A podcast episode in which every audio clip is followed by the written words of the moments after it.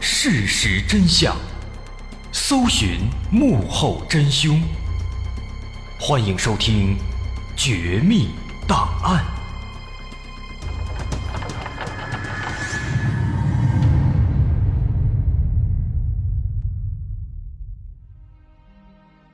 还原事实，探索真相。欢迎来到今天的《绝密档案》，我是大碗。一九九二年十一月十九号凌晨两点钟，西班牙的首都马德里下起了瓢泼大雨。在大雨中，位于郊区瓦莱卡斯街区的一户人家突然拨打了报警电话。这片地区属于是贫民区，用他们的话来说，这属于工人聚居区。他们经常接到这里的报案，但是往往都是家暴、酗酒这样的家长里短。但是这通报警电话呢？却显得有些特殊。打电话来的是一名男子，他的语气非常慌张。他说自己家里啊现在正在闹鬼，非常危险，希望警察来救救他们。这番电话让接电话的警员感到非常疑惑。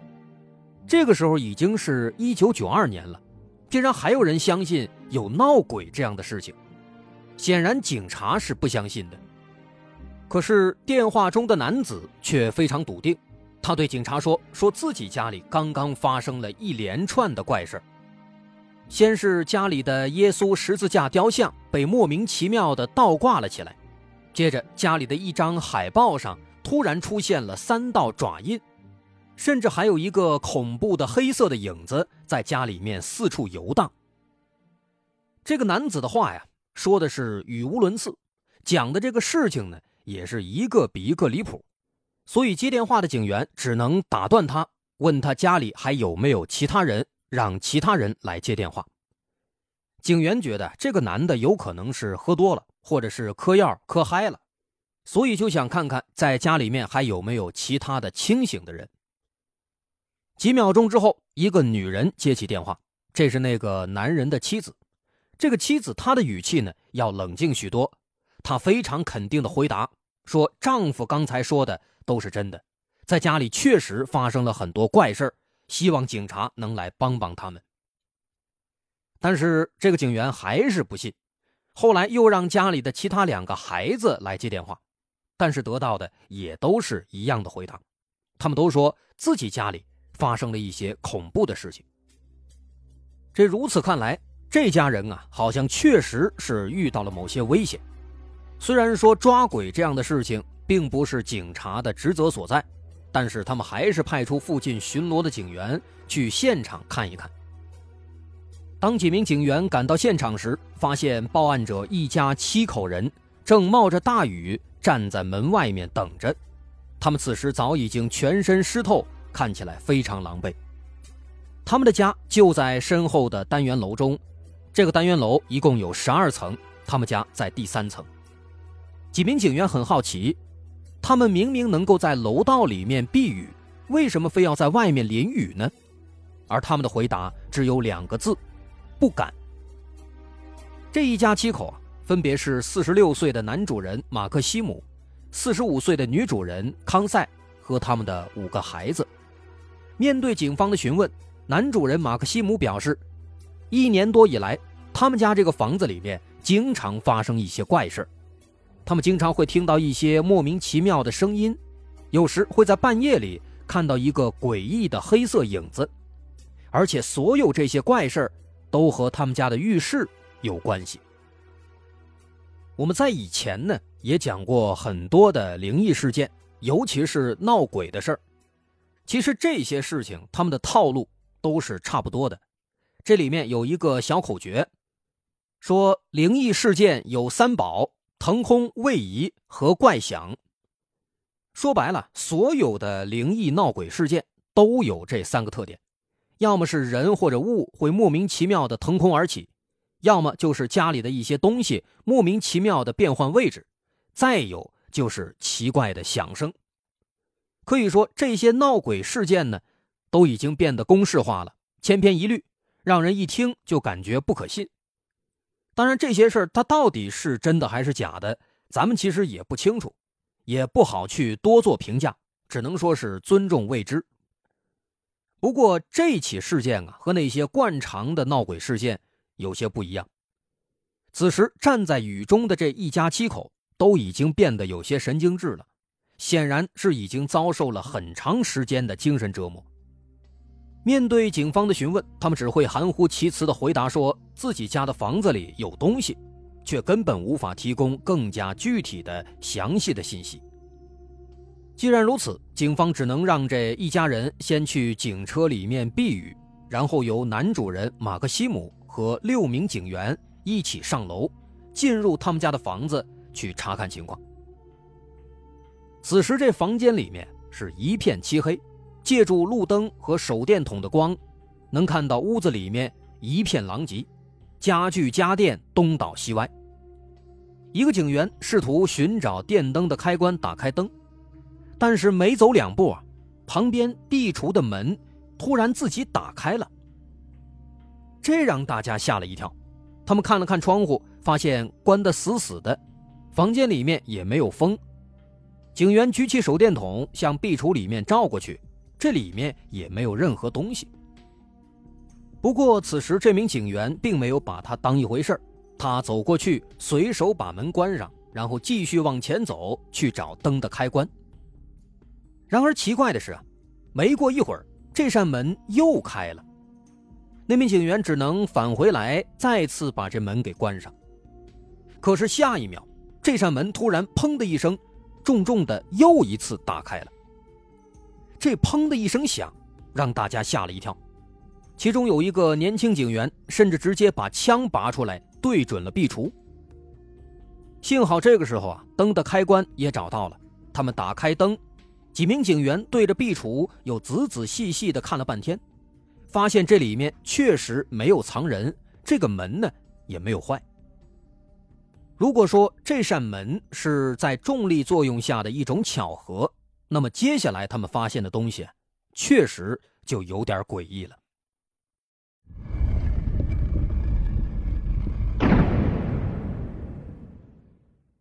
打开灯之后，警员们进入各个房间查看情况。很快，在男主人马克西姆的带领下，他们就在一间卧室里面发现了之前在报警电话中提到的那个耶稣十字架雕像。这个雕像呢，并不大，大约只有半米左右，是木质的，看起来很平常。马克西姆说：“说这个雕像啊，很邪门，他经常会莫名其妙的倒过来。”变成头在下，脚在上，这种情况有时一天会发生好几次。一开始呢，他们以为是这个雕像后面的钉子可能松了，但是后来他们换了新的钉子，换了新的地方，这种诡异的现象啊，却还是经常发生。这个房间呢，是他们的二女儿和小女儿的卧室，就在刚才报警之前，本来。他们一家都在睡觉呢，却突然被小女儿的叫声惊醒了。他们赶紧来到了女儿的卧室，两个女儿惊恐地说：“说他们在睡觉的时候啊，突然被咣当一声惊醒，睁开眼之后呢，就看到那个耶稣十字架雕像掉在地上了。他们想下床把这雕像捡起来挂回去，却突然看到在地上有一条黑色的长长的尖尖的影子。”正在缓慢地爬行，两个女儿吓坏了，立刻尖叫起来。他们想开灯，但是因为过于慌张，一直没有按到开关，直到父母来到卧室里。可是，当父母来到卧室，却并没有看到什么黑色的影子，但是这个雕像呢，确实是掉在地上了。此外，他们突然发现，墙上的一幅海报上竟然出现了三道长长的爪印。就好像被一个巨大的爪子，或者是钉耙之类的工具在墙上划了一道。这道爪印啊，让人毛骨悚然。他们害怕极了，赶紧把这雕像给挂回去，然后把其他卧室里的孩子全都叫醒，一家人跑到客厅，全都聚在一起。这对他们来说已经是家常便饭了，在家里面经常发生各种各样的怪事。每当发生这些事情，他们就赶紧聚在一起，互相取暖。可是这一次，他们刚刚来到客厅，却突然发现，在走廊里有一个玩具球慢慢的滚了出来。可是大家都聚在一起啊，这个球是谁扔的呢？马克西姆壮起胆子，拿起球又扔了回去。可是没过一会儿，这个球竟然自己又滚了回来。这个玩具球的出现是压死骆驼的最后一根稻草。其实，在此之前，家里的每一个人几乎都见过那个奇怪的黑色影子，往往都是在夜里被这个影子以各种方式吓到过。有时是在睡觉时，有时是在洗澡时，这道影子会突然出现。他们曾经怀疑家里面是不是进了贼，为此有一段时间，他们每天晚上睡觉之前都会在走廊里撒满了面粉。然而诡异的是，到了第二天早晨，这个面粉上一定会出现一只脚印，而且仅仅只有一只脚印。不得不说，这实在是有些诡异的。如果是贼，他怎么做到只留下一个脚印呢？而且家里的财物也并没有丢失。后来有一次，他们全家出去旅行，临走之前，把家里的每一扇门都用绳子给绑了起来。可是当他们回到家之后，发现所有绳子全都断了，不是被剪断的，不是被烧断的，更像是被一股很大的力气给生生拔断的。这种情况，没有人能解释。在过去的一年多时间里，他们一直在遭受着各种诡异现象的折磨。在起初，马克西姆一直坚信这些都是人为的恶作剧，也许是他的某一个仇家看他不顺眼，用这样的方式来折磨他、吓他。为此，马克西姆甚至安装了那个年代最先进的电子防盗系统，但这无济于事，各种灵异事件仍然在发生。甚至让他们更加的提心吊胆了，因为有时候这个房子里面明明没有人，可是那个警报却会莫名其妙的响起来。时间长了，马克西姆终于意识到，这似乎的确不是人为的恶作剧。终于在案发这一天，突然出现的爪印和诡异的球，让他们紧绷的神经再也撑不住了。也正因此。马克西姆终于拨打了报警电话，这个玩具球也就成了压死骆驼的最后一根稻草。在这间卧室里，几名警员仔细检查了雕像后面的钉子，的确没有任何问题。按理说，它不应该自己掉下去。至于那三道爪印，警方觉得更像是钉耙这样的工具留下的。其实，此时警方也在怀疑这是人为的恶作剧。但是就在这个时候啊，突然在阳台上传来了“砰”的一声响。这个声音听起来啊，就好像是一颗大石头突然砸到了平底锅上。可是当警员们走到阳台上检查时，却没有看到任何东西，没有大石头，没有平底锅，只有瓢泼大雨和溅进来的雨水。那刚才的巨响是怎么回事呢？没有人知道。在路过客厅时，一名警员突然发现，在放电话的桌子上，有许多棕色的粘稠状的液体，看起来非常恶心。他们询问马克西姆，但是马克西姆对此也表示不知情。遗憾的是啊，警方当时没有及时对这些粘液取样留存，因此这可能错过了一项重要的证据。奇怪的事情并没有结束。当几名警员返回刚才的卧室，突然发现本来已经摆正的挂好的十字架雕像，竟然倒了过来。马克西姆一看，立刻就激动地说：“说就是这样的情况，之前经常发生。”这让警员们也立刻紧张起来。他们仔细的回忆，刚才这个房间里面确实是没有人的，马克西姆也一直是跟在他们的身边。既然屋子里没有人，那这个雕像它为什么会倒过来呢？他们再次仔细检查了雕像后面的挂钩和钉子，确实也没有问题。可以说这件事啊，是警员们第一次真切地接触到灵异事件。在此之后，他们又在房间里面仔细地检查了一圈，可是仍然没有任何有用的发现。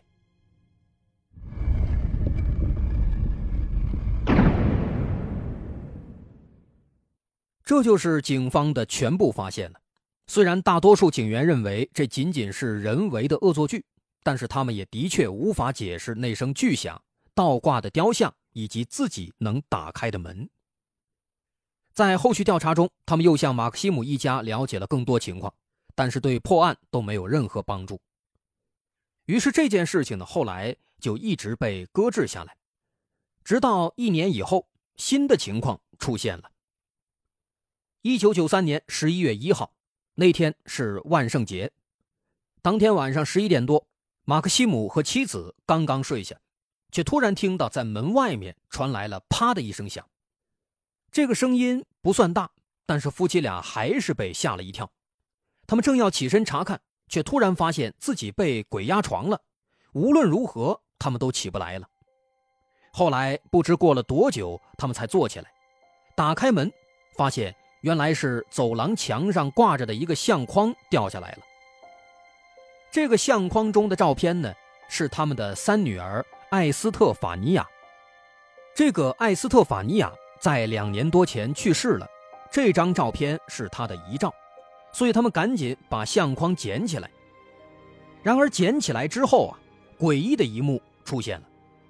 只见这个相框中女儿的照片正在缓缓地燃烧。此时已经烧出了一个洞，可奇怪的是，只有里面的照片在慢慢的燃烧，外面的相框和玻璃却没有丝毫的损坏。他们见状，赶紧把相框拆掉，把照片取出来，可是为时已晚。虽然照片上的火星被他们扑灭了，但是照片也已经被烧了将近一半了，女儿的脸已经看不清了。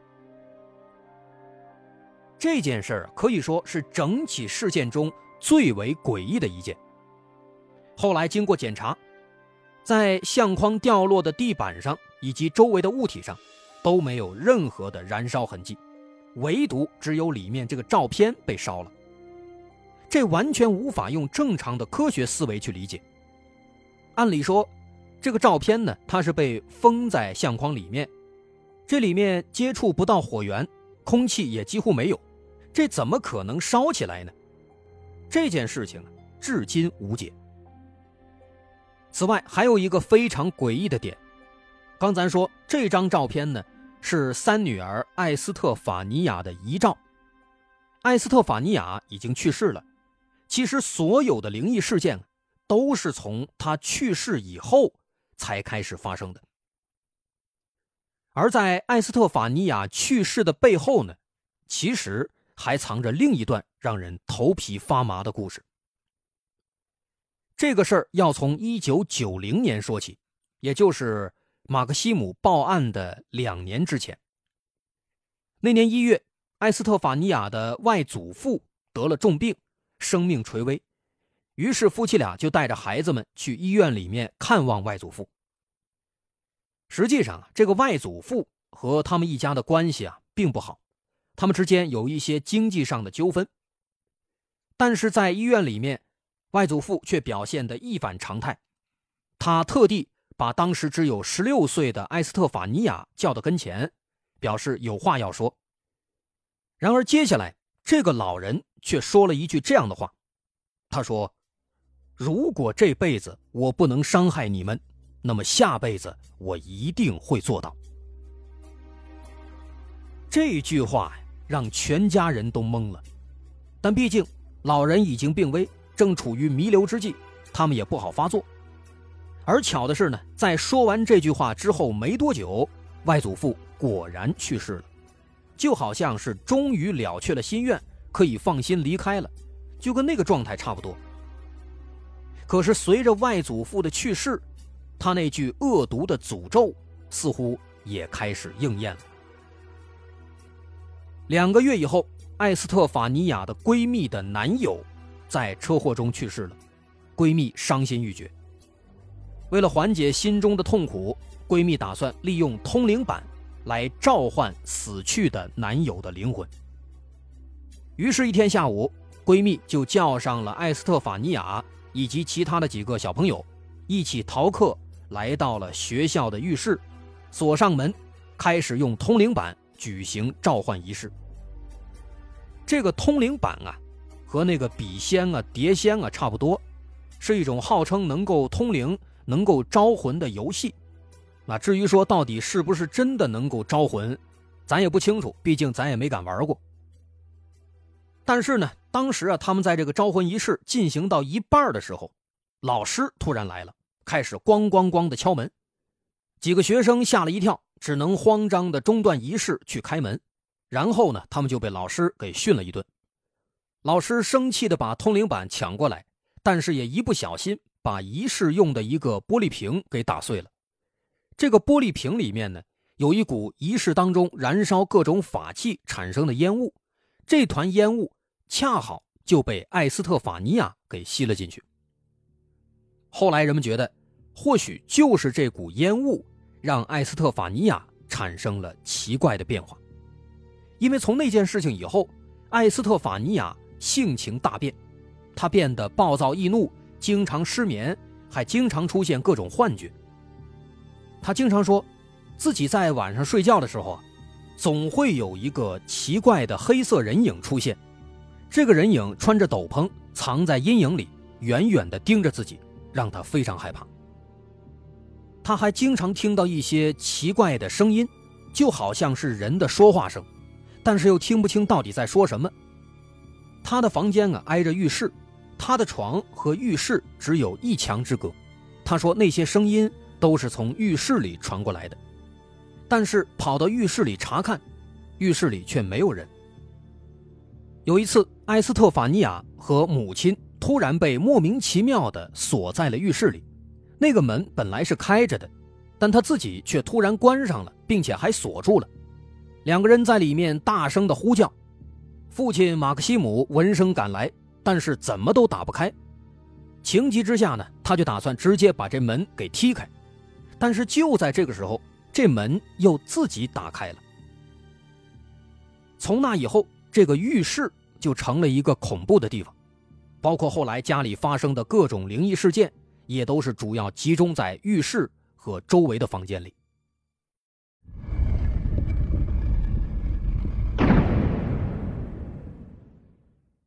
随着时间推移，艾斯特法尼亚的精神状态变得越来越差了，他的脾气也越来越糟糕。他经常会毫无征兆的大笑，还经常会含含糊糊的自言自语，不知道在说什么。这也导致他和家人之间的关系日益恶化。他甚至会莫名其妙的去袭击自己的兄弟姐妹，但事后却记不起任何事情。父母带他去看了很多医生，但是查不出任何病因。有医生猜测他可能是患上了癫痫，因为他的母亲也有癫痫病史。但是说实话，他的症状和癫痫其实还是有一定差距的。医生按照癫痫的情况对他做了一些治疗，不出所料，没有任何效果。这样痛苦的度过了将近一年时间，艾斯特法尼亚的病情变得愈发严重。他说自己每天晚上都会看到那个奇怪的黑色影子，他发病的频率也变得越来越高。在九一年六月份的一天，他突然向母亲提出了一个奇怪的要求。他说：“自己就要死了，等自己死了以后啊，请在自己的棺材上贴一张自己和父亲的照片。”就在他提出这个要求半个多月以后，一九九一年七月十三号深夜十一点钟，他又一次被莫名其妙地锁在了浴室里。等后来家人们冲进浴室以后，发现他已经陷入了昏迷。虽然父母立刻就把他送到医院，但是仅仅过了三个小时，他就停止了呼吸。经过医生检查，他的死因是痉挛引起的肺部窒息，但这让医生感到非常好奇，因为以他的症状来看，不应该会出现这样的情况。所以医生在他的病历中描述说。他的死亡是突然的，并且可疑的。埃斯特法尼亚的死让全家人都非常伤心。然而，让他们没想到的是，就在他去世以后不久，那些曾经发生在埃斯特法尼亚身上的怪事开始出现在每一个家人身上。他们也开始看到那个恐怖的黑色影子，也经常会听到莫名其妙的声响。此时他们才知道，原来艾斯特法尼亚看到的并不是幻觉。当然，在一开始，这些灵异事件的发生频率并不高，而且大多也都是一些比较常见的奇怪现象，比如门窗自己打开和关闭，比如刚刚这个东西在这里，但突然又跑到其他地方。大家对这些现象一开始是不以为意的，也并不认为这是什么怪事不过，随着时间推移，一些无法理解的现象开始出现了，尤其是妈妈康塞，她经常会在浴室里听到有人喊妈妈，可是她问遍了家里的每一个孩子，却都说没有人在喊她。从九二年年初开始，家里的怪事变得越来越离谱。有一次，家里养的一只宠物狗突然飞出去好几米。虽然大家都没有看到这条狗到底是怎么飞起来的，但他们一致认为狗自己是不可能跳那么高的。还有一次，妈妈康赛给小弟弟在浴室里洗澡，洗漱台上的杯子突然就飞了过来。如果不是妈妈眼疾手快，可能小弟弟就遭殃了。后来，他们还经常在浴室和走廊里。看到一道黑色的影子来回的移动，而那只小狗则会经常莫名其妙的对着浴室大吼大叫。似乎所有的怪事都是围绕着浴室发生的，而随着怪事越来越多，他们渐渐的也已经不敢单独去浴室了。如果一定要去，那么就两个人一起去。到了后期，在大约报警之前的一两个月的时间里。这一家七口已经变得犹如惊弓之鸟，一旦再发生某些怪事他们就会一起搬到客厅里睡觉，相互抱团取暖。在这期间，他们曾多次向那些所谓的超自然调查员还有驱魔师寻求帮助，但是这帮人啊，大多都是江湖骗子，纯骗钱的。他们每一次都要收至少二十万比赛塔的费用，二十万比赛塔。大约相当于当时的一千八百欧元。如果他们光是骗钱，那也就算了，有些骗子甚至还会火上浇油，故意去搞一些恶作剧。其中有一个叫做特里斯坦·布雷克的，这个人最坏。他说，在这个房子里面的怪事啊，都是死去的外祖父在搞鬼。他还故意的去弄了一个莫名其妙的录音，说录到了外祖父的声音。这下子，一家人更加害怕了。在多次寻找驱魔师都驱魔未果之后，他们最终只能报警向警方求助。但实际上，报警也没有起到任何帮助。虽然后来警方对这件事呢也做了很多调查，但其实他们也是无能为力。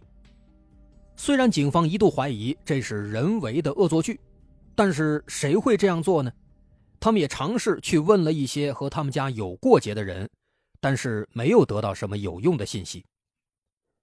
后来，警方只能在结案的报告中如实记录了这里发生的所有怪事并且还写了一句这样的话：上面写着，这里确实存在着一系列无法解释的现象。这句话出现在了警方的结案报告中，由此，这也就成为了西班牙历史上。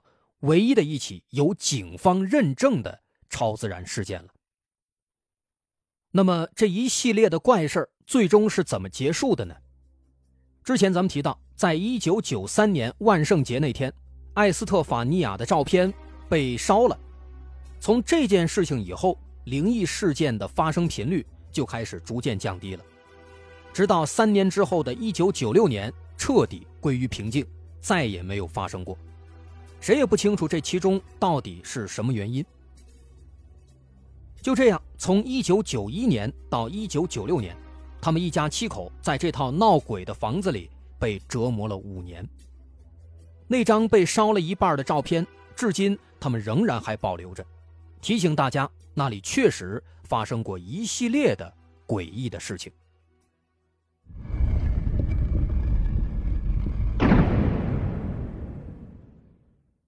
几年来，马克西姆一家请了十几位驱魔师和超自然调查员，但是没有一个起到作用的。不过这些乌合之众也并非一无是处，多亏了他们在这里作妖，这件事在当时其实引发了不少人关注。在一九九六年事件平息以后，曾经有一些正常的、正经的研究人员进入房子做研究，包括几名神父、精神病学家，还有法医。但实际上啊，这些正经的研究人员并没有在房子里面发现任何奇怪的东西。几名神父也都说说这里没有发生任何超自然现象。所以说，这就成了一种比较权威、比较官方的定论。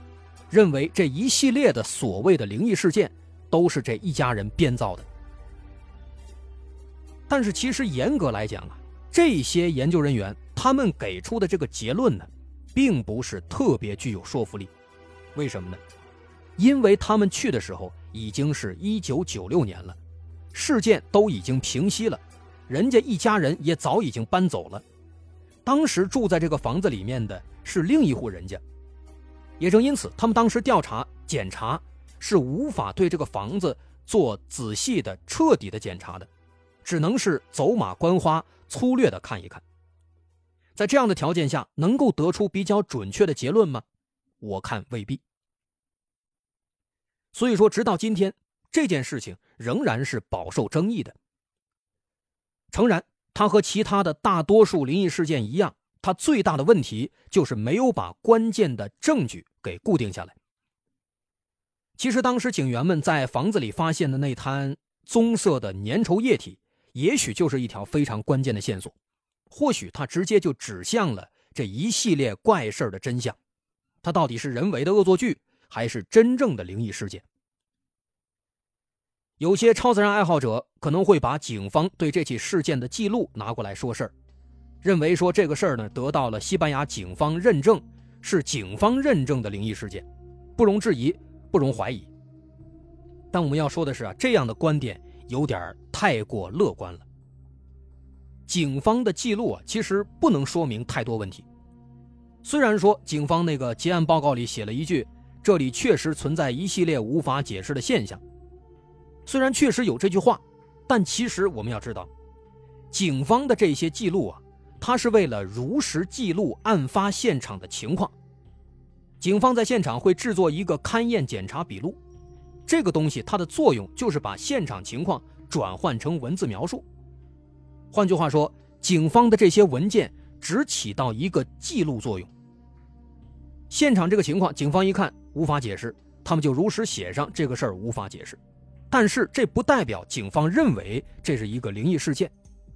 就比如发生了一起凶杀案件，警方去现场勘查，但是无法确定死因，那么警方就会在他的记录中写上暂时无法确定死因，但这不代表这个人他就是通过某种灵异事件死亡的，这个道理是一样的。所以在坊间，很多人觉得这是西班牙警方对灵异事件的一种承认，其实啊，这是有点歪曲警方的意思了。但不可否认的是，这起事件呢，至今仍然无解。虽然几十年以来，仍然还接连不断的传出各种各样的所谓的爆料，一会儿说这个事儿是假的，一会儿说这事儿是真的。其实随着时间流逝啊，纵使当年的亲历者，也免不了出现记忆的衰退，很多线索早已经丢失了，彻底搞清早就已经不可能了。这件事最终必定会成为一个未解之谜。二零一七年，西班牙导演帕科·普拉萨以这起事件为原型拍了一个恐怖片，它的名字叫做《灵石》，灵是灵魂的灵，石是风石的石。大伙儿如果感兴趣，如果胆子大，可以看一看，拍的还是挺精彩的。好，我是大碗，这起灵异事件呢，咱们就说到这儿了。灵异事件之所以叫灵异事件，就是因为它无解，可能这也是它的魅力所在吧。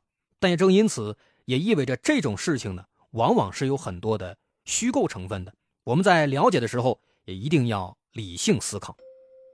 本期的节目素材参考自马德里电视台、维基百科、网易号以及相关的新闻媒体。本期内容是结合上述媒体资料二次改编演绎而来。如果您喜欢，欢迎关注我们的微信公众号。在微信搜索“大碗说故事”，点击关注即可。感谢大家收听，我是大碗，咱们下回再见。